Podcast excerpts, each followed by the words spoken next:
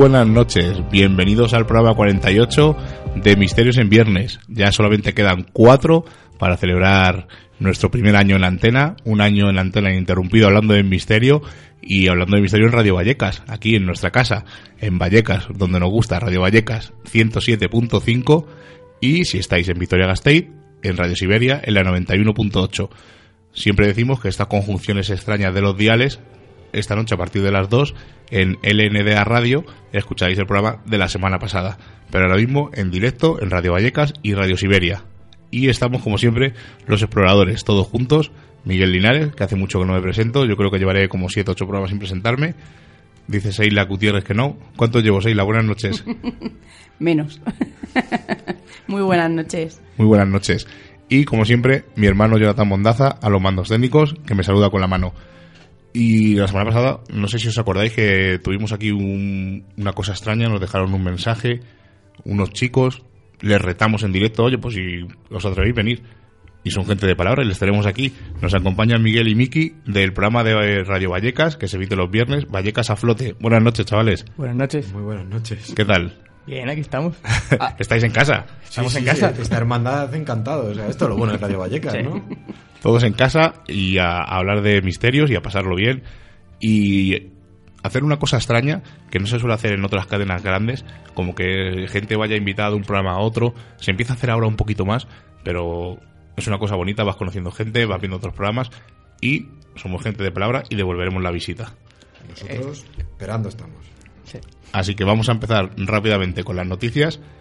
Y bueno, no, no vamos a empezar con las noticias. Seila, ¿de qué vamos a hablar? ¿Hoy no quieres decir nada hoy? Sí, ah, estaba esperando a que me dieras paso. Vamos a hablar de esos animales de dimensiones descomunales, de apariencias casi demoníacas.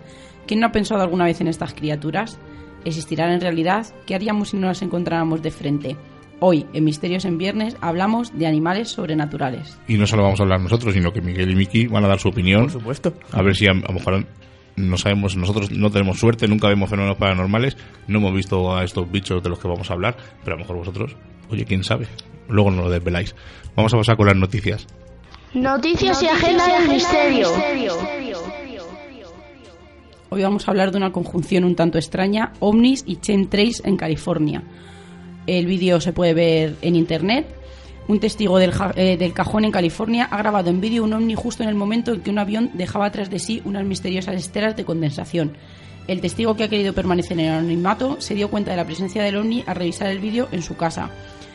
Eh, contaros un poquito más del Ocean Trail, eh, la diferencia que hay entre los aviones normales y cuando supuestamente nos están fumigando es que el rastro que dejan estos aviones es mucho más duradero a nosotros nos pasó el sábado pasado. Nunca sí que habíamos visto esos rastros de aviones, sí que puedes pensar si pueden ser o no. Eran sobre la una o las dos de la madrugada. Las dos, las dos. Cuando vimos unos tres aviones, eran, no eran comerciales, no eran horas para que estuvieran vuelos comerciales por aquí danzando. Dejaron unas estelas súper, súper blancas y que duraron más de 20 minutos nos pareció extraño por eso, porque las horas que eran y, el, color tan blanco que tenían y que no, que no desaparecían. No se cruzaron las estelas, sino que iban como en paralelo. Y contaros eso, que puede ser, eh, dicen que los ovnis, que no es la primera vez que se ha fotografiado un ovni cuando hay chentrail, pero que el, único, la única causa que es y por el único motivo es porque es algo que a ellos les llama la atención y como supuestamente nos están observando, es un tema que les tiene bastante desconcertados y que no es la primera vez. Incluso hay un señor que ha hecho eh, experimentos eh, intentando fomentar esta aparición de, los ovnis y dice que sí que es verdad que, que se puede fotografiar. Pero aparte, luego están los, los escépticos que dicen que es un fallo de la cámara, que es un fallo de imagen y que no. El Chentrail, que es lo curioso, sí que está grabado. Sí, puede ser un fallo de cámara, pero nosotros lo vimos con nuestros propios ojos y hay muchísima gente que lo comenta y lo ve. Además, eh, una cosa curiosa, todavía estuvimos hablando con Serach, que luego nos comentará un par de cosillas, y estábamos hablando de esto de los trails que será verdad, será mentira que no fumiguen, pero lo que sí que es verdad, que últimamente eh, la gente, a las mujeres les cuesta más quedarse embarazadas. Eh, conozco varios casos de gente que mm, les cuesta mucho quedarse embarazadas y cuando se quedan embarazadas son embarazos de alto riesgo. No quiero decir que esté relacionado, pero me parece muy curioso. Además, eh, un compañero nuestro del trabajo ha sido padre hace poco y me comentó que su mujer eh, entró en embarazo de alto riesgo desde el mes 2 y estuvo desde el mes 2 hasta el mes 9 en la cama. Y antiguamente estas cosas no pasaban. No, y simplemente los resfriados este año, estos constipados, que es que nos están durando dos meses. Y es algo que no, que no es lógico. Nos ha, nos ha sucedido una cosa paranormal que me ha comentado Johnny, que es que funciona la luz del directo.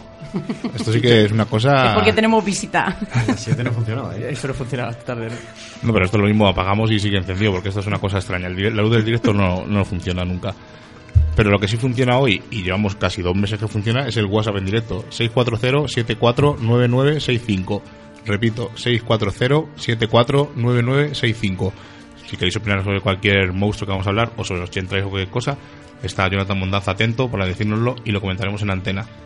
Y si nos queréis comentar un algo más largo, un poquito más largo, o que tenéis un grupo de investigación y queréis darle a conocer, tenéis un libro, un programa de misterio, ya sabéis que nos gusta desear suerte a todos los programas de misterio que empiezan, o simplemente queréis mandarnos un audio a la sección Misterio sin censura, que nadie se ha atrevido todavía a mandar, y os voy a dar una primicia, la semana que viene voy a empezar yo a hacerlo, aunque luego me den un, par de cachetes Seila y Johnny por lo que voy a decir.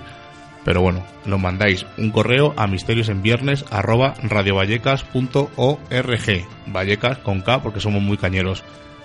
¿Otra noticia? Nos vamos aquí cerquita. Jum tras el terremoto de Melilla. Aunque el terremoto se produjo teniendo un epicentro en el mar de Alborán, con una magnitud entre 5,6 y 6,3 en la escala de Richter, sus efectos han dejado sentir en toda Andalucía. Tenemos testimonios de gente que vive allí, tenemos fotos incluso que se han rajado paredes en Málaga. Comenzó a las 5 y 22 de la, del- de la madrugada del domingo al lunes y se han registrado varias réplicas de menor intensidad. Lo interesante de esto es que hay testimonios de gente que ha oído ese zumbido, ese sonido metálico que es tan característico del hum. Y voy a citar algunos de los, de los testimonios. Hice una paradita en el trabajo, eran las 4 y 20, ya hacía frío, todo estaba en silencio y comencé a sentir un chirrido molesto. Era como si arrastraran algo metálico, como si alguien se retorciera, muy molesto. Llamé a un compañero y le dije que si lo sentía, pero él no lo escuchaba. Otro compañero sí lo sintió. ¿Qué puede ser? Este es uno de los testimonios que, han, que ha habido. Diferentes vecinos de la provincia de Sevilla también han comentado que un ruido como cuando crujen las cañerías, metálico, muy raro, como si se quejara algo o como cuando se araña una pizarra con las uñas. Dicen, esto fue a las cuatro y media de la madrugada. Pero dicen que este mismo ruido también se oyó sobre las once y cuarto de la noche, en Sevilla. Y en Málaga, otro señor, era las cinco y media de la madrugada y comencé a sentir un sonido muy desagradable en el oído. Además, era muy constante e intenso. Ya luego puse la radio, pues me dio dolor de cabeza y no podía dormir. Me enteré entonces del terremoto y pensé que igual estaba relacionado. Contamos aquí, hablamos un poco de los hum, ese sonido tan molesto, eh, chirriante, que solo se, que se concentra en, un, en una zona y no, se, y no se escucha más para allá ese malestar que, que tiene alguna gente después, después de escucharlo que incluso le perturba el sueño. O sea que incluso también se registraron en Córdoba y lo han manifestado como Hum, las trompetas del apocalipsis.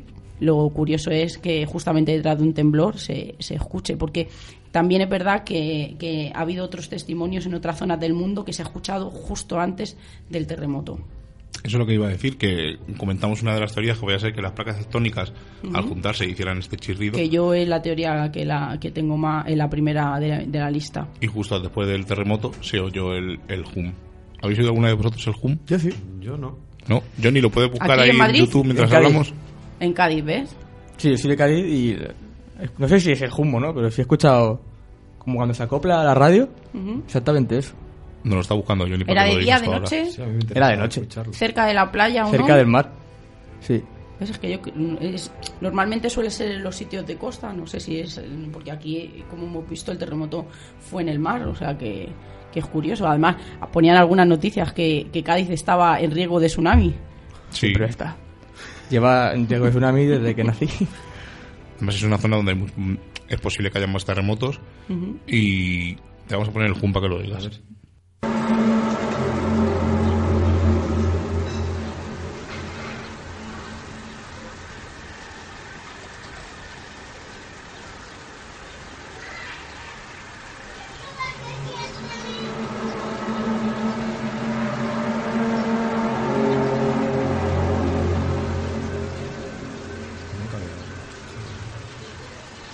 Gente que dice que son las trompetas del apocalipsis, No, que viene el fin del mundo, las placas tectónicas es otra. A mí, a mí me suena como cuando mm, dos, mm, dos cosas grandes de metal la- Sí. me- se juntan y, y chirrían. Sí, sí. A mí es como me suena. Es lo que me evocaba a mí también.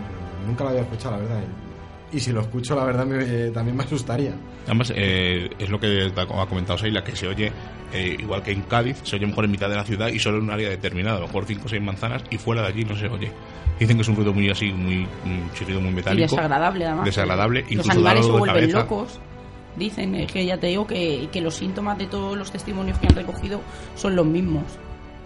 Y pasamos a, a la agenda. Perfecto. Vamos a recordar que mañana 30 de enero a las seis y media de la, de la tarde en el Bar El Negro, calle Travesía de Ronda número 2, dentro del ciclo de charlas organizadas por di- divulgadores del misterio, el próximo sábado 30 de enero tenemos la conferencia de Javier Arrés, Vampiros psíquicos y otros vampiros, que nos va a, ver, nos va a hablar del mundo del vampirismo de otra manera diferente. Luego vamos a pasar al lunes 1 de febrero a las 7 y cuarto de la tarde, Colegio Jesús María, calle Juan Bravo. Eh, vale 10 euros, ya sabemos que están dentro de- del ciclo de conferencias que da el grupo ECTA. Y, y la conferencia es titulada La imagen de los seres sobrenaturales y va a ser impartida por Carlos Canales, el gran escritor e investigador, y en la cual nos va a hablar de, de la imagen de esos seres de leyenda que con el paso de los años han ido adquiriendo tintes absolutamente mitológicos que siguen nutriendo el, el folclore español y de- y de todo el mundo. Luego vamos a pasar al sábado 6 de febrero a las seis y media en el Bar El Negro, también dentro de las charlas organizadas por divulgadores del misterio. Pactos con el Diablo por Fermín Mayorga. Nos va a hablar sobre la historia de los pactos con el Diablo y si siguen realizando en la actualidad. Y creo que este jueves en la Casa Cantabria también vuelve a presentar eh, Fran Contreras el libro de la Su guía mágica camino. del. Camino de Santiago. A las seis y media creo que es, no lo sé muy bien porque como tampoco está así muy relacionado con el misterio, pero sí, es en la Casa Cantabria, así que si alguien que lo quiere mirar, que se meta en, en Casa Cantabria y ve la agenda y ahí, y ahí lo encontrará. Y bueno, pues vamos a empezar a hablar de monstruos sobrenaturales. Pues sí, sí, vamos a hablar una... Yo soy chica, voy a hablar de las sirenas. No, pero yo antes voy a decir lo que es la criptozoología. vale, perfecto. Eh, realmente, lo que significa literalmente es el estudio de animales ocultos. Es una pseudociencia, todo hay que dejarlo claro, porque no es una ciencia, es una pseudociencia, como puede ser la parapsicología, que lo que hace es demostrar que existen otro tipo de animales. Realmente, luego lo iremos viendo, casi no hay pruebas de estos animales, solamente hay fotografías un poco borrosas, eh, vídeos extraños que luego comentaremos. Y por ejemplo puede ser pues dinosaurios que hay, dicen que hay en una, en una zona determinada de África sigue habiendo dinosaurios, el perodáctilo que vimos hace poquito en un vídeo en Ohio, eh, las sirenas, pues empieza comentándonos qué son las sirenas. Aparte de animal mitológico, es un animal criptozoológico. Además, puntualizar que pero el 2015 fue un año prolífico para todas esas fotos que salieron de esas criaturas que las encontraban en todas las partes del mundo. Estaremos hasta la- el nacimiento de esas criaturas que están emergiendo de las profundidades. Además hay una moda ahora eh, que lo hacen mucho en Discovery Max, que es hacer falsos documentales. Está, hace poco vi el del megalodón, que decían que existía, que había recorrido el medio mundo. El de sirenas El de las sirenas. O sea que hay varios documentales en Discovery Max que lo que hace, además te avisan desde el principio, esto es un falso documental. Lo que pasa es que la gente se se engancha al documental tarde y lo publican en Facebook, madre, que han descubierto unas sirenas que no sé qué, pero realmente ellos te avisan desde el principio, oye, esto es un falso documental. Pero bueno, son cosas que hay que aclarar porque como veremos, mm, bichos de estos vamos a encontrar poquitos por aquí. El domingo, si me da tiempo, que creo que sí, colgaré un, un álbum en la página del muro de Facebook de Misterios en Viernes con varias fotos de estos animales que vamos a comentar. Y si nos queréis mandar también un mensaje en directo por el Twitter, eh, arroba misterios en V, y cualquier cosa la comentaremos. Sirenas. Pues vamos a hablar de esas mujeres hermosas, porque siempre han sido hermosas, aunque realmente luego se ha comprobado o las fotos que tenemos no son tan bonitas como parecen, que tienen partes humanas, pero otras partes como los peces, es decir, de cintura para abajo son un pez y de cintura para arriba son una hermosa mujer. Según la, hay muchas de diferentes historias, hay muchos tipos de sirena, están las buenas y luego están las malas. Eh, ¿Quién no ha oído hablar de esos cantos que, que hechizaban a los, a los marineros, como en Ulises, por ejemplo? Salían esas hermosas mujeres. En Peter Pan también ocurre. ¿Y quién no ha oído hablar? Pero no es que solo hay- eh, hemos oído hablar o hemos visto dibujos o hemos visto o hemos escuchado leyendas, sino que es que hay testimonios de gente que ha dicho que ha visto eh, ha visto sirenas de verdad. Una de ellas fue en el 2013, eh, que incluso el gobierno local ha ofrecido una recompensa para, para quien dé una prueba eh, fehaciente de que del avistamiento de la sirena y ha sido en el único lugar del mundo que se ha hecho. Dice que hay, hay una sirena que aparece al atardecer, eh, que también canta, como, como es ya de leyenda. Luego tenemos el 91, que hubo un avistamiento en Sudáfrica.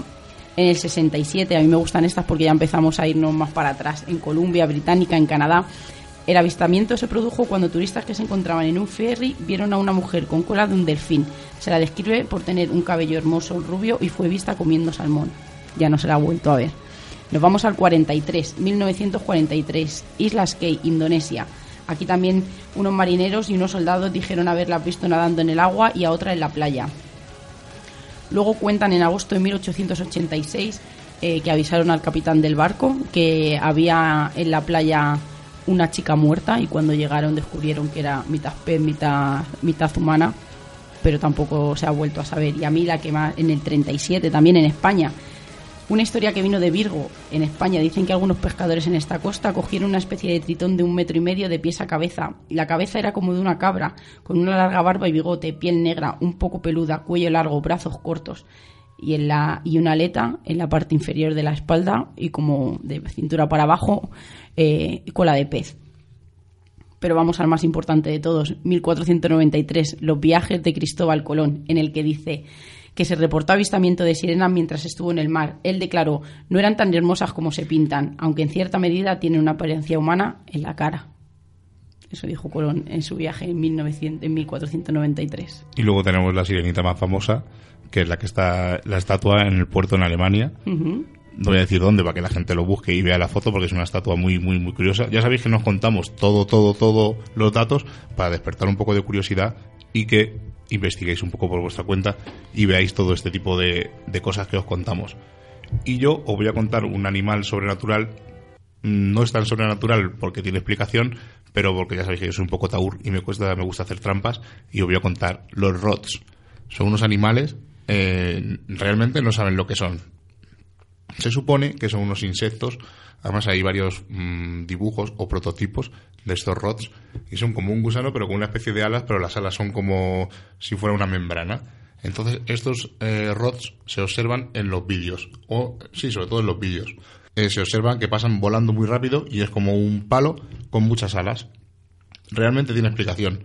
La lente o la cámara cuando graba no le da tiempo a captar al insecto que pasa y hace como si fuera un bicho palo con muchas alas, pero realmente la explicación es esa. Bueno, nos vamos a ir a uno de los más famosos de estos seres sobrenaturales. Vamos a hablar del Bigfoot, ese pie grande, que, esa película que veíamos de pequeños con ese ser marrón, casi oscuro, ¿no? que medía casi dos metros. También llamado Sasquatch, y es una criatura mitológica de aspecto simiesco que habita por los bosques y principalmente está en la región del noroeste del Pacífico, en América del Norte. Procede de las lenguas salís y significa hombre salvaje. No hay pruebas de que este animal exista. Eh, hay gente que sigue estudiando y que creen que le creen como descendiente del Gigantopithecus. Hay muchos testigos y testimonios que indican que sí que han visto a esa, a esa criatura. Además, hay miles de fotos que se le ve cruzando por una carretera, porque suele estar en montaña. Eh, hay veces que es como los lobos que dicen que, que- va casi a la civilización, que toca casi la peligrosa zona de las carreteras. Y la descripción más, eh, más habitual es anda es bípedo, anda a dos patas, tiene una altura de casi dos metros, pesa casi unos 160 kilos, huele fatal. Dicen que la huella suele ser normalmente de unos 38 a 45 centímetros. Y una característica también muy importante es que dice que emite unos sonidos y unos agudos chillidos o silbidos o gruñidos graves, eh, muy graves y que se le oyen eh, en bastante, cuando grita dice que se le oye bastante por el bosque. Como hemos dicho, eh, es de la zona de, América. No hay ningún estudio científico que, que abarque la teoría de que, de que el Bigfoot exista. Y dicen que puede ser un pariente del Yeti, que, llegó a América a través del estrecho de Bering durante la última glaciación, tal como hicieron los ancestros de los pueblos nativos americanos y diversas especies de animales. Eh, hay muchísimos testimonios. A mí lo que me, lo que me impresiona es que cuando he empezado diciendo que es un ser mitológico, pero toda la gente que, que- que ha ido alimentando esta leyenda o folclore, que yo pienso que a lo mejor no es que exista el bifu, que bueno, que puede existir, pero no como un animal extraordinario, sino como un, un eslabón de, que, ha, que ha evolucionado de otra manera, ya puede ser de un oso, o puede ser, por ejemplo, de, de un tipo de, de, un, de un mono. Entonces, eh, estamos aquí siempre con estos animales entre, el- entre el folclore, la historia y la leyenda. Además hay un vídeo súper famoso que se ve como un- una llanura de, de un bosque y se ve al Yeti cruzando, o sea, el Yeti al Bigfoot, perdón, y mira como hacia la cámara, se gira y cuando ve que la cámara le ha captado, pues sigue andando. Se demostró años después que era mentira, que era un montaje y realmente no existen fotos auténticas de, del Bigfoot. No hay ninguna que sea 100% real. Casi todas luego se ha demostrado que son montajes. Chicos, vosotros no voy a decir que si habéis visto algo- algún bicho sobrenatural, pero ¿os ha ocurrido alguna vez algún fenómeno paranormal o algo extraño que digáis? Porque estamos hablando de misterios en viernes y lo mismo ha pasado algo extraño. ¿Os atrevéis a contarlo o...?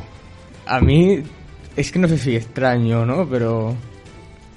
el- hay una carretera que se llama Carretera de la Marañosa en San Martín de la Iglesia. Sí, señor. Y mi madre me jura y perjura y jura que vio a un ser de tres metros sin pies con la cara desencajada. Yo a mi madre le creo. Además, ahí cerca hay una base militar muy grande, muy grande. Y te voy a contar una curiosidad. Nosotros tenemos allí localizado un sitio, un búnker, que entras por zona civil, atraviesas una montaña por debajo y sales en zona militar. Y no es, no es el primer caso de gente que dice que en esa carretera ha visto cosas raras. Yo me han contado compañeros de trabajo de ver a mujeres corriendo por el, hay mucho por la ladera, a ver bajar a mujeres corriendo vestidas de blanco y eh, gente extraña en la carretera. Pues vamos a seguir un poquito con el Bigfoot. Creen que la leyenda moderna nació en América en, en 1958, en California, cuando un operario de nombre Jerry Crew descubrió una serie de enormes huellas dejadas en el barro removido por su excavadora. Estas marcas habían sido vistas durante semanas por los operarios, pero fue el primero que decidió hacer un calco. En realidad, los avistamientos del Bigfoot son mucho más antiguos pero dicen que en, 24, en el 1924 ya se empieza a hablar de gente secuestrada, eh, de haber tenido alguna estratagema para, para conseguir escapar de este, de este, de este ser. Igualmente que igualmente dicen que puede ser un- una historia ¿no? de los colones a- y daban cabida a la desaparición forzosa pues a este animal en vez de en vez de otro tipo de, de terrible suceso como podía haber sido pues incluso hablan de sacrificios y, y de, esas cosas que se, se hacían por aquella época entonces eh, lo que dijeron se inventaron una criatura incluso para crear el miedo para que esa gente no saliera de la zona límite que tenía que salir se inventaron a esta criatura para pues, para eso para para que el miedo no, no les dejara Bueno, vamos a hacer un alto, vamos a descansar de hablar de tantos mm, bichos sobrenaturales. Vamos a escuchar a Serat, que nos ha mandado un audio, y a la vuelta seguimos hablando de... Reflexiones del mundo del misterio.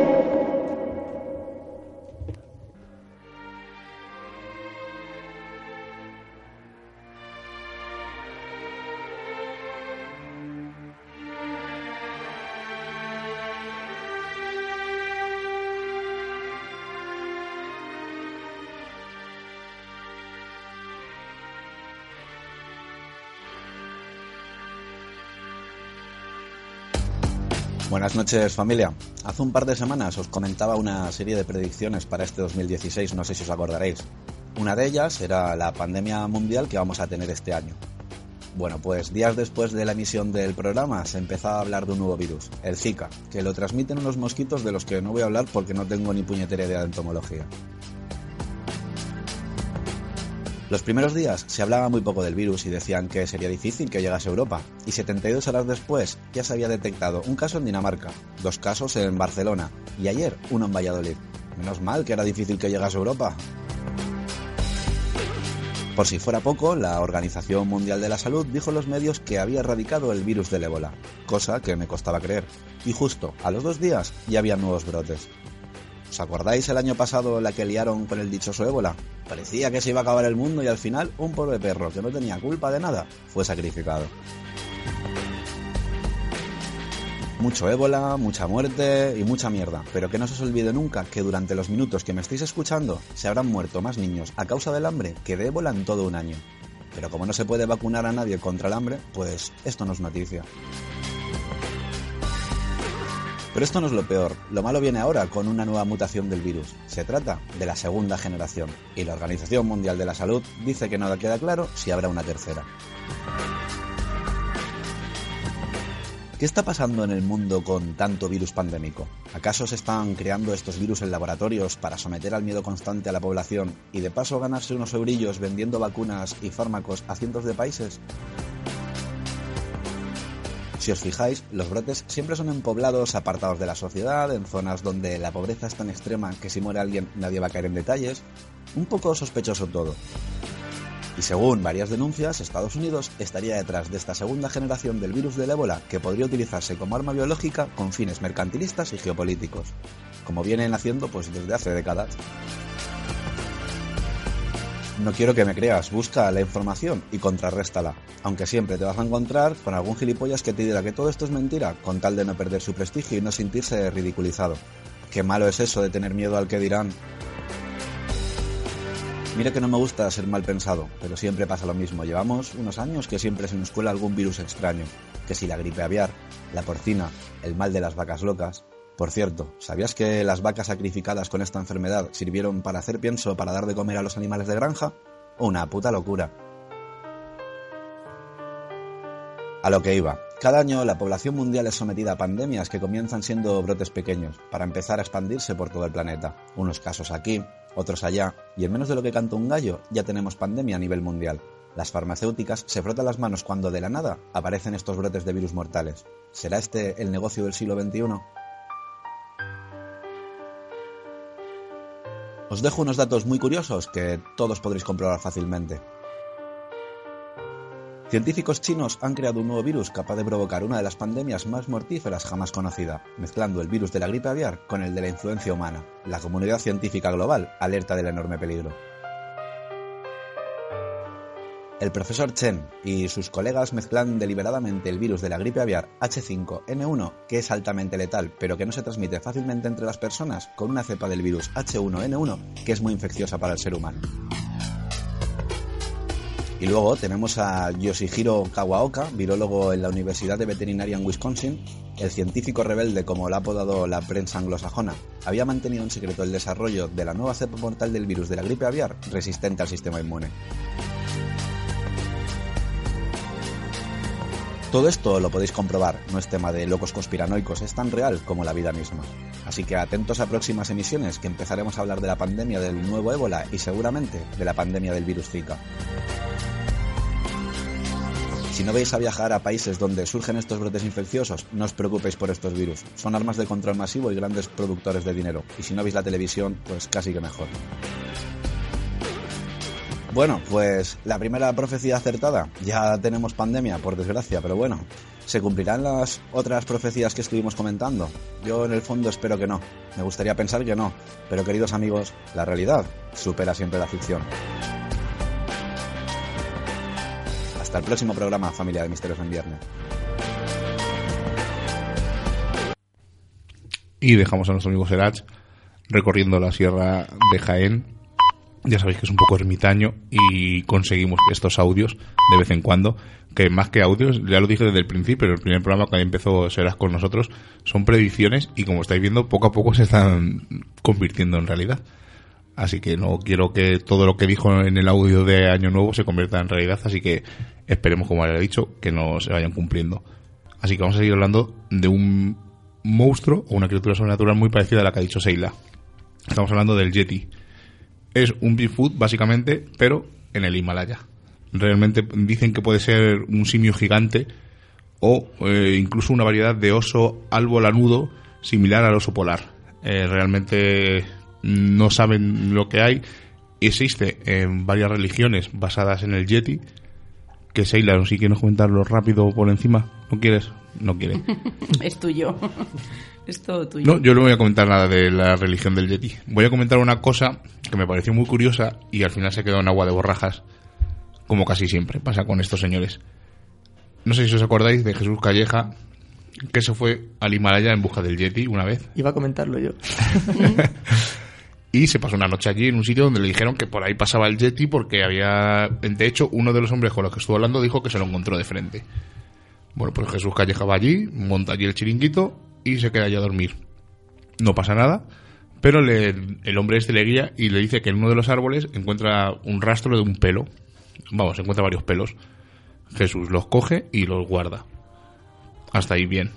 Pero mm, varias semanas después va a Cuarto Milenio, al programa de Iker, y le entrega los pelos. Oye, mira, estos son los pelos que encontré, analízamelos. Esto hace cosa de dos años y hasta el día de hoy no sabemos nada de ninguno de los pelos. Además que nunca más se ha vuelto a hablar.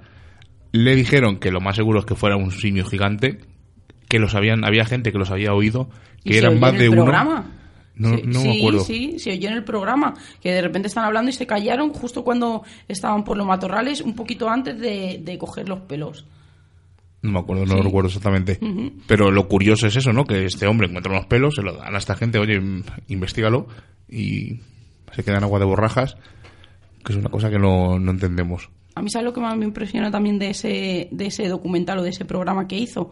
Cuando va a hablar con, lo, con la gente que vive allí, que, que habla con una, con una mujer que no, no es muy no es de avanzada edad, pero está súper curtida por el frío, y cuenta que a su hermano eh, se le llevó el Yeti y que luego lo se lo trajo a, a, la puerta de la tienda, a la entrada de la tienda y lo dejó allí muerto, ¿no os acordáis? Sí, eso sí me acuerdo. ¿Ves?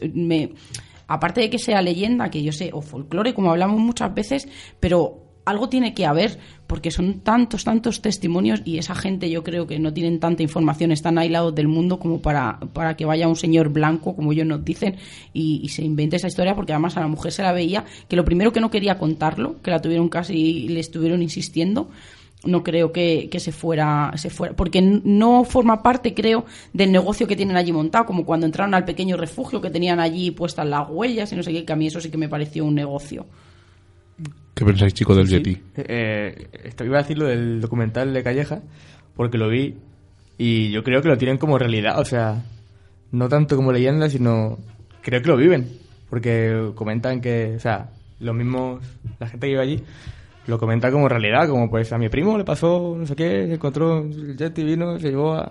Sí, lo cuenta como cuando los dragones de Komodo que realmente cogen a los niños y se los llevan, pues lo cuentan, me parece que es tan veraz, un, lo cuentan con tal realidad unos que otros. Yo en este sí creo que sea, pero creo lo que he dicho, que es un simio o una familia de simios que está por allí perdida y ellos hacen su migración o hacen lo que sea y cuando se cruzan con alguien, pues como todo cualquier animal salvaje, ataca para defenderse. Sí, además, eh, igual que el Bigfoot, eh, hay varios, hay testimonios que los han visto no en grupos ni en manadas, pero sí a lo mejor en grupos de dos o de tres.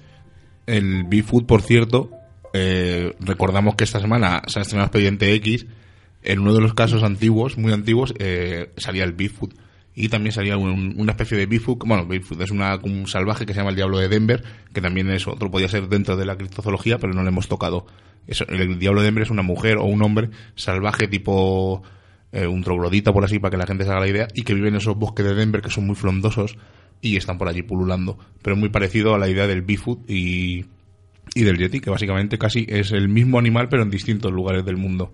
Es que una también de las teorías que tienen del Bigfoot y del Yeti, que podría ser un ermitaño, un señor perdido de la mano de Dios, que, que, va asustando a los turistas. Vamos a hablar de otro. Cuéntanos, este que aparte de mm, cristozoológico es terrorífico. Vamos a hablar de los hombres lobo. Como todos conocemos las historias que se cuentan de ellos, eh, son personas normales, corrientes, que por la noche se transforman en unos salvajes lobos debido al efecto de la luna llena, que parece ser el origen y el pilar más importante de esta transformación. Una vez transformados en hombres lobo, parece que pierden completamente la razón, dejan de ser humanos, esa humanidad que, que nos caracteriza, y provocan mucho daño. Lo más conocidos son los supuestos ataques a las personas, ya que no solamente las atacan, sino que las llegan a, a devorar completamente. Normalmente las diferentes historias y leyendas cuentan que suelen ser solitarios, eh, otros que van con manada, pero lo que sí tenemos claro, cómo se le debe de matar. ¿Cómo, se le- cómo tenemos que matar a un hombre lobo? Chicos, Eh, no lo sé. Con una bala de plata. Primera noticia. Llevaré siempre una por si acaso. es que como nosotros somos expertos en misterio, pues sabemos de estas cosas, igual que matar a Drácula y eso. Sí, es- es- sí hay más ideas, pero... ¿Eh? La estaca era. Y la estaca, La por estaca ejemplo, en o, cebolla. o cortarle la cabeza, o los ajos. O sea, a Drácula se le mata de más maneras. Ajo. Está. Ya hay un momento en el que no sabes, con... han juntado tanto vampiros, hombres lobo y demás, y mundo videojuego, mundo libro, que al final parece que con todo lo puedes matar. Y es Bueno, verdad pero que lo de las balas el videojuego dentro de lo malo, el de Order, el último que salió de vampiros contra hombre lobo, estaba bien, pero si hablamos de Crepúsculo, pues entonces hay que darle una paliza a la mujer que escribió eso porque, a ver, con todos mis respetos, que habrá fans que me dirán, ah, sacrílego, para mí no son vampiros, yo vampiros me gusta más, pues como lo de Anne Rice, de entrevista con el vampiro, Sí. Alestad, Armand, son vampiros más reales, para mí. Los de Crepúsculo, mm, como forma de entretenimiento, me parece bien, pero para mí, lo que es el vampiro vampiro, mm, desde luego no va con mi forma de pensar. Pero, por ejemplo, de, eh, una película que lo trata como un poco más normal es la de Lincoln Cazavampiros. No son unos vampiros exagerados y, y yo creo que ves esa película sí que me gusta la vertiente esa que cuentan de Lincoln si fuera verdad claro Y uh, estaría bien. y hombres lobos, hay por toda la por todo el mundo, incluso en Galicia tenemos el lobisome, del que hablo, ah, o sea, hablo- del que Álvaro nos habló en una anterior entrega Roma de España Santa. Mágica, y tenemos el caso de Roma Santa, que fue el primer hombre juzgado por ser un hombre lobo. exactamente Y ahora voy a hablar de un animal que conocemos todos. Es la foto que inauguraba el, el evento de Misterios en Viernes. Llevamos más de 80 años intentando localizar a Nessie y yo creo que esta noche a lo mejor os voy a revelar por qué no le localizan. Nessie es un plesio- en teoría se supone que es un plesiosaurio que está en el lago Ness, en Escocia, y es un ser muy esquivo. Imaginémonos, qué, bonito sería ¿no? que un dinosaurio haya sobrevivido tantísimos años y esté ahí como el sol o una familia de plesiosaurios y estén ahí escondidos. Dicen que el lago Ness, bueno, dicen no, el lago Ness es muy profundo, tiene varias cavernas, tienen fuertes corrientes, entonces dicen que no pueden meter eh, submarinos o cámaras para intentar localizarlo. Aparte es, es un lago muy oscuro porque tiene muchos árboles alrededor del lago, es un lago muy grande, además un lago navegable, y tiene muchos árboles, y entonces cuando cae un poco la noche o cae la tarde, esa sombra de los árboles hace que todavía sea más oscura el agua, por lo tanto no se puede mm, ver realmente si hay algo allí. Ha habido miles de fotos, pero la foto más famosa, en la que hemos dicho que está en el muro de Misterios en Viernes, es la llamada famosa foto del cirujano, y se ve como pues el cuello de Nessie en el agua. Esta foto es totalmente falsa y casi todas las fotos de Nessie son falsas. Pero esta foto es una venganza realmente. En 1934 se hizo esta foto y eh, la gente se reía del hombre que tomó la foto y de su familia. Bueno, no, perdón, no se reían de la foto, se reían de- de un familiar que había visto supuestamente a Nessie. Este hombre, en venganza, porque les habían tomado por los locos del lugar, lo que hizo fue construir una especie de submarino con el batiscafo, la parte de arriba, el brazo que se ve en la foto.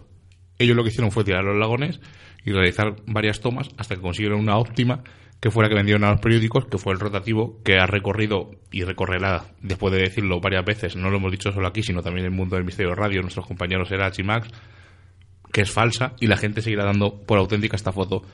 De hecho, no hay ninguna foto que sea auténtica. Siempre está un poco desenfocado, no se le ve bien. Pero lo curioso de esto es que en el año 565, en un manuscrito sobre la vida de San Columberalata, un hombre relata cómo tuvo que enfrentarse a un extraño animal marino que había atacado a un niño. O sea que estamos partiendo de una leyenda o de parte de una historia real que ha llegado Nessie hasta nuestros días en el lago Ness se la ha visto en varios sitios, pero de repente en septiembre de 2014 una mujer toma una fotografía a 240 kilómetros de este lago y realmente vuelve a aparecer otra vez Nessie. ¿Qué pasa? ¿Nessie se ha mudado? O a lo mejor las cavernas eh, que hay por debajo del lago Ness conectan con este nuevo lago. La foto eh, se, se demuestra que es un montaje. Y eh, hace poquito, a la cosa de un año así, una foto de Google Earth se ve como una especie de plesiosaurio y nadando por allí por el lago Ness. Eh, dijeron que era la estela de un barco y justo en el momento que el Earth tira la foto, pues eh, la estela coge esa forma. nunca se, ha, nunca se ha visto, nunca se va a descubrir dónde está Nessie. Y os voy a decir por qué. En un año, las arcas de allí, de alrededor del lago Ness y todos los negocios que hay allí, ganan en un año más de 180 millones de euros. Simplemente en turismo, en merchandising, en derechos de imagen. Pues entonces, Nessie, si existe, ojalá existiera, ¿no? Y la pudiéramos ver, pero vamos, yo creo que si existe, nunca la van a encontrar. Y si no existe, van a seguir diciendo que existe porque esto es un negocio y mueve mucho dinero. ¿Sí, las chupacabras? Vale. Iba a haber contado primero el Kraken, si no te importa. Bueno, pues ya que estamos en animales marinos. Por eso, como estábamos con animales marinos, pues vamos a hablar del Kraken. Ese pulpo, ¿no? Espectacular de, de dimensiones descomunales que, que, sobre todo en la cultura escandinava y de Islandia, es donde más, donde más aparece. Eh, pero esto, digo el Kraken, porque tiene una base científica, los calamares gigantes. Nosotros tenemos aquí, en Galicia, hemos encontrado. Eh, me parece que también en Galicia, donde se destruyó con la riada esa tan grande que hubo con la inundación. Sí, pero no eh, era, un. Sí, pero era un, era calamar gigante y toda esta leyenda viene de esos calamares gigantes que veían lo- los marineros antiguamente y que de ahí empezó, empezó esta cultura de, de los kraken. Eh, hay testimonios que afirman que, que el kraken eh, ha hundido a muchísimos barcos. En la imagen que tenemos todo, ¿no? Esa criatura gigantesca con esos pedazos de, te- de- tentáculos, ¿no? Que, que- es capaz de engullir embarcaciones enteras. Dos imágenes muy claras para que los oyentes se hagan una idea. En los mapas antiguos, en todos, salía el Kraken cuando en lugares indómitos, como ellos decían, o fíjate antiguamente, ¿no? Que decían que la Tierra era plana, siempre se decía que los Kraken o estos animales avisales estaban por allí pulando y de hecho en muchos mapas sale dibujado el Kraken o estos animales. Algunos son dibujados como con pico, como si fuera un pájaro, pero es un pulpo. Y ya para que os hagáis la idea totalmente visual, si recordáis Piratas del Caribe, la segunda parte, como el Kraken se come a Jack Sparrow, pues es un ejemplo claro de Kraken, por ejemplo. Yo la verdad que eh, el mundo marino es uno de los puntos que a mí más ganas de conocer me da, o más el misterio. Y yo posiblemente sí sea el, el seguro que hay algo ahí abajo, porque hay tan tanto por conocer en las profundidades marinas y esto de no el kraken, pero sí sé cada vez en Japón te sacan los vídeos del calama- de calamares cada vez gigantes. Hace poco salió uno que dejó la cam, uno que tiene una tienda de buceo, creo que es la historia, y le cogió justamente mientras estaba grabando.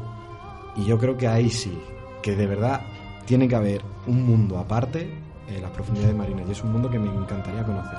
Es que las criaturas avisales, esos peces que salen a veces con los dientes tan grandes, con la antena esa que parece que da luz como el pez de Nemo, que es un pez real realmente, o sea, está basado en un pez real. Son, es tanta la presión que deben soportar esos animales que simplemente con subir a, a nuestro nivel eh, mueren totalmente. Eh, investigar eso sería muy difícil porque la presión me reventaría cualquier aparato. No digo que en un futuro no se pueda hacer, seguramente se hará, pero desde luego descubrimos una nueva fauna totalmente y, y animales que no nos imaginamos que luego vemos que a veces salen ahí o esos, esos peces tan sables Que tan largos de no, 4 que o solo 5 hay metros. que ver algún capítulo de monstruos de río. Esos peces que hay en el Amazonas que, que no piensan. Incluso algo tan insignificante como puede ser a lo mejor del tamaño de una tapa de boli es algo que parece un demonio. O sea, que es que hay criaturas marinas tan, tan, tan espectaculares que, y como hemos dicho, imposible. Va a ser imposible porque es este señor. Pero fíjate lo poco que la onda porque tampoco se sumerge en, y, y las criaturas que saca. Bueno, pues vamos a hacer un descanso, si os parece bien. Vamos a dejar al chupacabra y algún animal más para el final. Y vamos a escuchar a nuestro compañero Álvaro con su sección de la España mágica.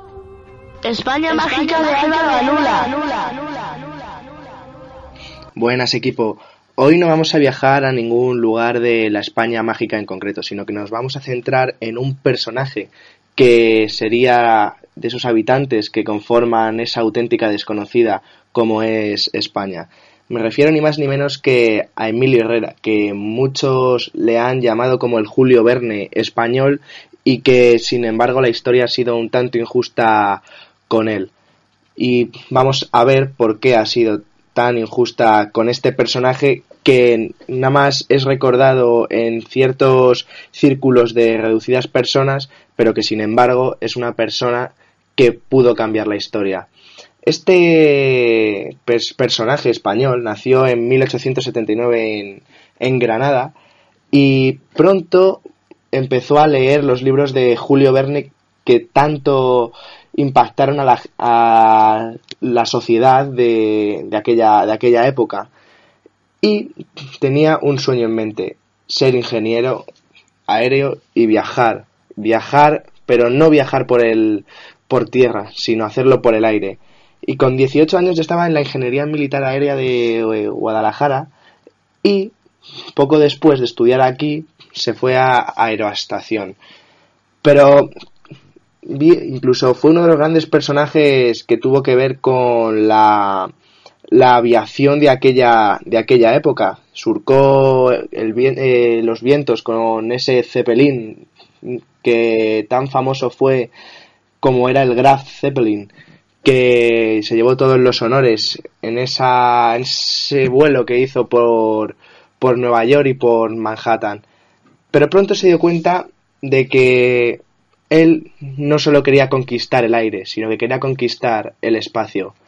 En los años 30 eh, dio una conferencia en la Universidad Autónoma y, dio, y dijo una conclusión que ya llamó la atención a más de, de uno.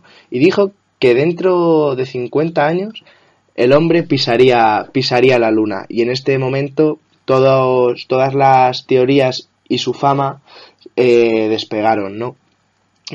Y lo curioso es que in- inventó uno de los grandes avances que se dieron en lo que viene a ser en el concepto de astronáutica, como es ni más ni menos que el traje espacial de astronauta para poder sobrevivir en, en el espacio, teniendo como, como imagen, como ejemplo, esos buzos con los que se podía viajar hasta la profundidad de, de los océanos y de los mares. Y pronto fue haciéndose un nombre en torno a todo lo que tenía que ver con el intentar surcar, surcar el cosmos. Pero tuvo un problema, y es que la guerra civil se, se acercaba, y entonces tuvo que recurrir al exilio. Y se fue a vivir a, a Francia, donde continuó toda una serie de, de investigaciones. Incluso le llegaron a tentar los nazis para que se pasase a, a su bando, ya que eran conocedores de todo el abanico de investigaciones y de proyectos que este personaje se tenía entre manos, ¿no? Pero como era un ferviente anti, antifascista, en ningún momento se quiso relacionar con la Alemania nazi y siguió sus investigaciones en, en París, ¿no? Y el caso es que cuando acabó la guerra, la Segunda Guerra Mundial, le realizaron una, una visita eh, miembros de la NASA en la cual le propusieron ni más ni menos que un proyecto que cambiaría la historia como era la llegada del hombre a la Luna. Y quisieron contar con, con su ayuda, ya que era conocedor de todo aquello que, que era relacionado con el espacio y todo ese aparataje y esos inventos que podían llegar a ello. Y Emilio Herrera aceptó, ya que, pero ya que era un estudioso y un, eru- un erudito de todo, de todo ello. Pero puso unas condiciones, que el- uno de los pilotos que viajara a la Luna fuera español y ya tenía algunos voluntarios y que en el momento de pisar de pisar la luna eh, además de colocarse la bandera de los Estados Unidos se, co- se colocara también la bandera de la República Española porque además de ser un un, eh, un científico también era, era político y llegó a ser presidente de la República Española en el exilio. Obviamente estas condiciones fueron rechazadas por los estadounidenses y Emilio Herrera no le quedó más remedio que decir que, que no, que él no apoyaba a los Estados Unidos para viajar a la Luna ya que sus pautas, sus requisitos habían sido rechazados.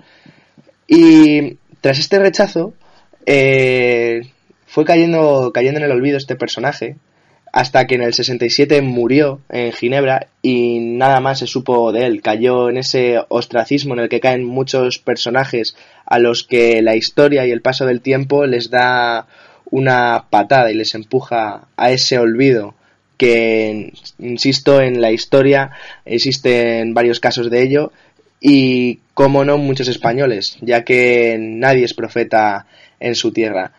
Incluso el gran von Braun, ese alemán que diseñó los V2, por ejemplo, que asolaron Londres y que más tarde se cambió para ayudar a la, a la NASA, dijo que Emilio Herrera hizo uno de los grandes avances del siglo XX como era el traje espacial. Pero pocos recuerdos quedan de él, solo queda uno en el cementerio de Granada, en su tumba, en el que aparece en su, en su lápida una especie de monumento de nave espacial y un epitafio que recuerda a el paso por el planeta de este hombre, en el que reza no lloréis por él, sino imitarlo. Como recuerdo imborrable de una persona que la historia le ha dado la espalda, pero que sin duda alguna es una persona que hay que mencionar, un personaje histórico y que por muchos fue llamado ni más ni menos como el Julio Verne español. Y dejamos a Álvaro, como siempre, recorriendo la España mágica. Y vamos a hablar, hemos dicho, del chupacabra, que también hay un capítulo de Expediente X, lo tenía que decir. Pues el término chupacabras es el nombre de un críptido legendario contemporáneo que se describe como un ser que atacaría animales de diferentes especies en zonas ganaderas o rurales. Este mito ha tenido su origen en la isla de Puerto Rico. Se cuenta que existe en México, América del Sur, en países como Costa Rica, México, Bolivia, Ecuador, Argentina, Brasil, toda esta parte. Es el único sitio que hay testimonio de, del chupacabras. No- No, Perdón. te voy a sorprender. Oh, Hace cosa de 3, 4 años, en Segovia, hubo también una mutilación de ganado y también dijeron que era cosa del chupacabra. lo que pasa que luego se dijo que habían sido lobos, creo. Porque dicen que, Claro. lo voy a contar antes de que tú lo cuentes, que había un lobo ma- viejo mayor que solo tenía un diente, porque es una característica del chupacabra, que le mordía a las ovejas y con ese diente le sacaba la sangre. Lo curioso o lo extraño de este bicho o críptico, Criatura. criatura o ser extraño, es que saca toda la sangre del cuerpo y no derrama casi nada. Entonces, un lobo no haría esto. El nombre proviene de los supuestos hábitos hematófagos de la criatura, del que se cree que ataca a los animales domésticos, especialmente cabras, succionando toda la sangre del cuerpo del animal. Pero también hemos visto casos que incluso ataca a vacas, que son de un tamaño mucho más grande que una cabra. Y las descripciones físicas de la criatura varían, pero comúnmente se describe como una criatura pesada, del tamaño de un oso pequeño, con una hilera de espinas abarcando desde el cuello hasta la base de la cola tiene como es parte como de anfibio y, y tiene parte también como si fuera un, un perro. Es que hay muchos mu- hay muchos testimonios. Hay muchas sí. descripciones y hay muchos chupacabras porque no son todos iguales. Eh, yo he sacado varias conclusiones porque incluso dicen, o tipo un oso, incluso hay gente que lo escribe tipo Gollum, el del Señor de los Anillos, así un, un delgado, blanquecino, muy, muy delgado, muy esquelético. Entonces hay varios tipos de chupacabra. Se han hecho muchos estudios sobre el chupacabras, han quedado todo en agua de borrajas debido a la falta de pruebas y se llegó a la conclusión de que todos los informes, os voy a poner un ejemplo de los chupacabras en Estados Unidos, eran coyotes infectados por el parásito Sarcoptes scabiei, cuyos síntomas podrían explicar la mayoría de las características del chupacabras, poco pelaje, piel gruesa, olor intenso debido a la enfermedad de este animal. O'Connor determinó que los ataques se produjeron porque esos animales estarían tan debilitados que les resultaría difícil la caza, por lo tanto podría verse obligados a atacar el ganado más fácil, porque tienen, como por ejemplo conejos o ciervos, ellos tienen la teoría de que de que al ganado que atacan es porque ese ganado no está bien, está un poco enfermo, entonces al no poder defenderse a la debilidad eh, les ataca. Pero es una de las miles teorías que, que hemos escuchado sobre, sobre esta criatura. Y también varios testigos han llegado a la conclusión de que no podían ser obra de perros o coyotes porque la víctima no había sido devorada, sino había sido exprimida por así contar, que es lo que, lo que cuenta la gente, que se ve el, eh, el orificio o dos orificios a veces eh, y no hay nada de sangre, ni el animal ha sido devorado, ni ha sido eh, comido por ningún sitio, por, por así decirlo. Y los perros y como los coyotes dicen que puede matar a una presa y no consumirla, ya sea por inexperiencia, lesiones o por dificultad para matarla. Yo pienso que un perro puede morder a una vaca, pero no sería capaz de tumbarla, como en este caso lo hacen, y, atacarla de esa manera. También hubo una temporada que decían que había una leyenda que vampiros eh, se aprovechaban y mataban a estos animales como si fueran chupacabras para alimentarse de sangre porque no podían conseguir sangre humana. Otra teoría más de las muchas que pueblan al chupacabra. Y ahora os voy a contar, no lo voy a contar, imaginaos que estamos en un avión y miramos por la ventanilla y porque hemos oído un ruido como este.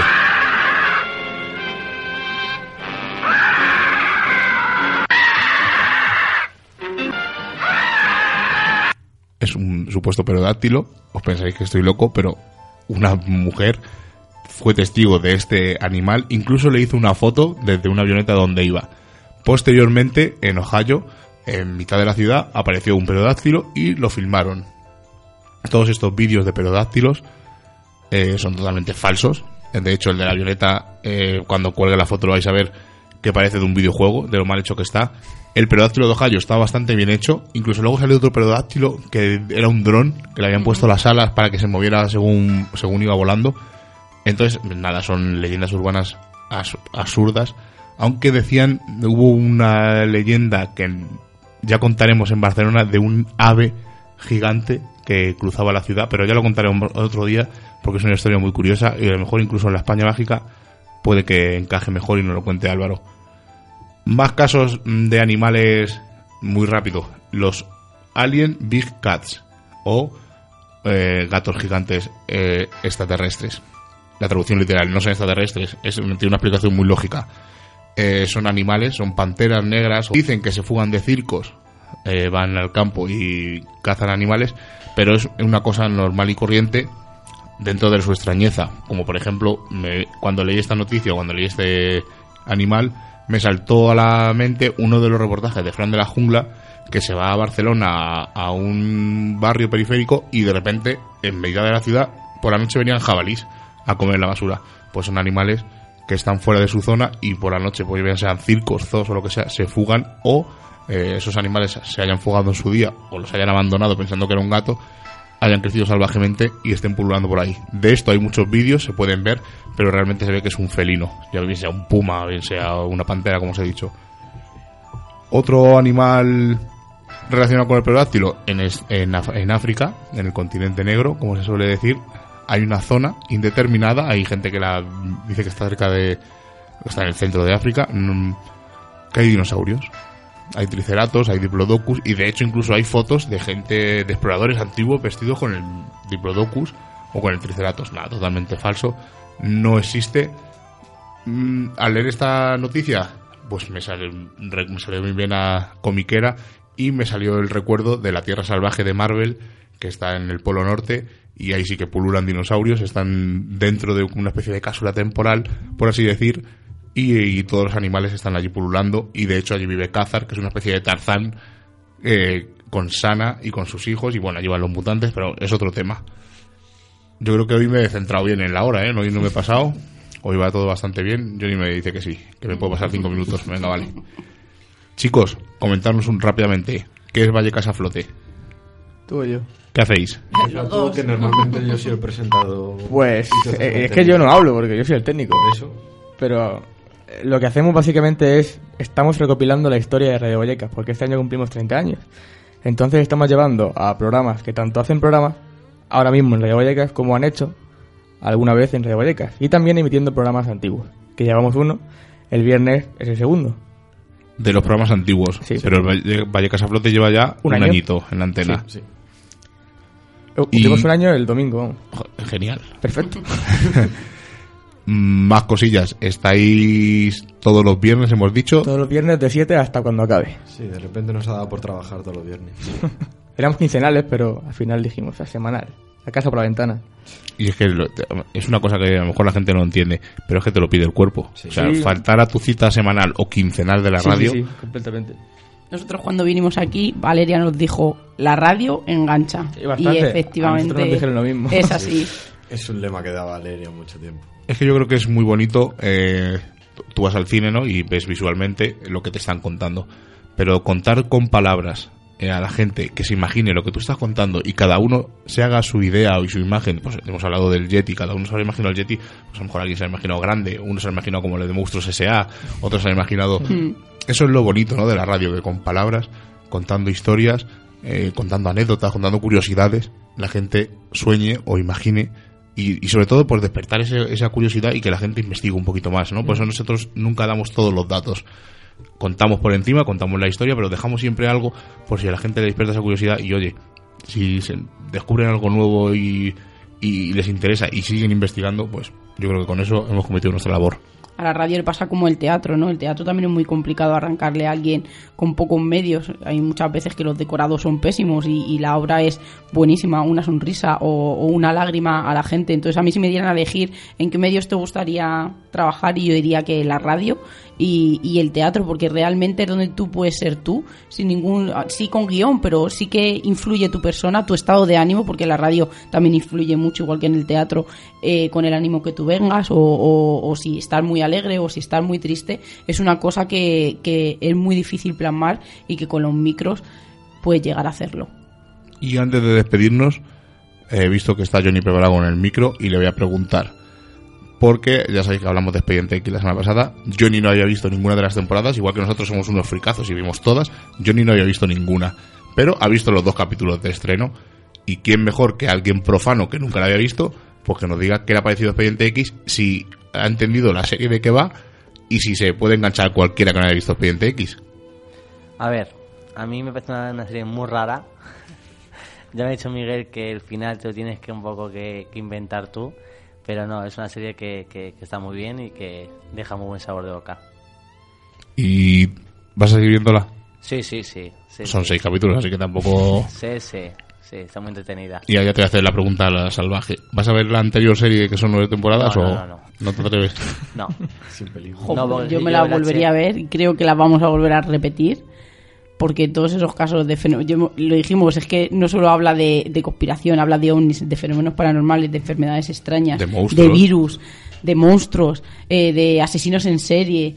De, eh, de hecho, hay varios capítulos, hemos dicho, en Chupacabras. Hay uno que es un Nessie en Estados Unidos. habla de las abejas, Habla de las abejas, de la polinización. Habla de qué más monstruos hay. Es que toca un montón. hay un montón, Eh, los virus. Hay algún hombre lobo, si no recuerdo mal. O sea, toca tantos temas, son tantos capítulos, son 200 capítulos que tiene todo tipo de temas Gente poseída, es que es tan y que ha envejecido muy bien. Sí, sí, sí. A mí me parece que, que ha seguido la línea. El primero fue como un, un recordatorio para que, que te volvieras a enganchar otra vez con los personajes y que le volvieras a coger en 40 minutos el cariño que les tenías antes. Y el segundo ya empezó pues, con, con las cosas extrañas y las cosas raras que se van encontrando y esa conspiración que empieza otra vez a seguirles. Bueno, pues ya, ¿algo más? ¿Algún apunte? no, no, no. Bueno, ya sabéis que Johnny, Esperando al próximo. ya sabéis que Johnny es parco en palabras, pero cuando habla es una cosa que se queda para el recuerdo. Directo y conciso.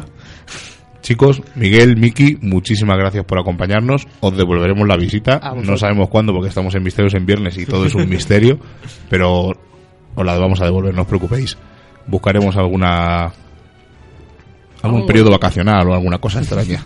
O hacemos novillos en el trabajo, ya veremos. Lo dicho, muchas gracias, A chicos. vosotros por, Vosotros por invita- por invitarnos. Seila, buenas noches. Muy buenas noches. Jonathan Bondaza. Yo hoy mando un saludo Ah, pues mándalo, mándalo. a Michael, que es un amigo mío, que le han operado la pata. Pues que se recupere y que mejor manera que se recupere escuchándonos a nosotros aquí hasta la... Bueno, es, es un perro, si nos escucha es que paga. Oye, que estamos hablando de misterios, esto es una cosa es, eso normal. Porque son la 1 menos 25, que hoy no he dicho la hora para que vea la gente que estamos en directo en Radio Vallecas. Sí, la semana que viene de qué vamos a hablar. Pues Ah, hemos- espera, no, ¿Eh? eh, que se me olvida. El, el día 12 eh, lo hemos hecho, en, lo hemos puesto en el Facebook, pero os lo digo para que lo- la gente que escuche el programa, vamos a hacer una especie de campaña de investigación o un programa dedicado a la investigación, no solamente de las Piripods, eh, hubo una confusión, la gente se pensaba que íbamos a hacer solo Spirit no, es que la gente vaya a investigar donde ellos quieran, con su grabadora, con sus Spirit con el método que ellos quieran, donde ellos quieran, no hace falta decir el lugar, y simplemente que si quieren que les llamemos en directo para que nos comenten dónde están, qué grupo tienen, a qué se dedican, eh, qué aparatos llevan, todo, eh, nos manden un mensaje a misterios en viernes arroba radiovallecas.org con el encabezamiento Spirit Boss nos pondremos en contacto con ellos. Tardamos unos días porque estamos trabajando, pero no os preocupéis que estamos contactando a todos. Ya tenemos mm, casi, casi dos personas confirmadas. Bueno, tenemos una confirmada que es Juan Antonio de Mega 4. Y estamos hablando con Alberto Toribio y alguna persona más que estamos a ver si confirmamos para que participen en el programa y hacer, pues lo que hemos dicho, juntarnos todos otra vez, hacer una especie de investigación, nosotros desde la radio y ellos desde su lugar de investigación. Y en el programa siguiente daremos los resultados, en el día 19. Pero antes, la semana que viene, tenemos que hablar de algo. Sí, esta semana hemos hablado de criaturas marinas y no nos vamos a ir muy lejos del mar. Vamos a hablar de naufragios misteriosos. Como ya hemos pasado el umbral mágico de la medianoche y nos reclama el misterio, nos ocultamos nuevamente en nuestras guaridas a seguir con nuestra vida mundana. Y la próxima semana nos volveremos a encontrar con nuevos temas del misterio, los cuales no revelaremos en su totalidad, porque recordad, estáis escuchando en Radio Vallecas, en la 107.5 y en Radio Siberia, en la 91.8, Misterios en Viernes. Hasta la semana que viene.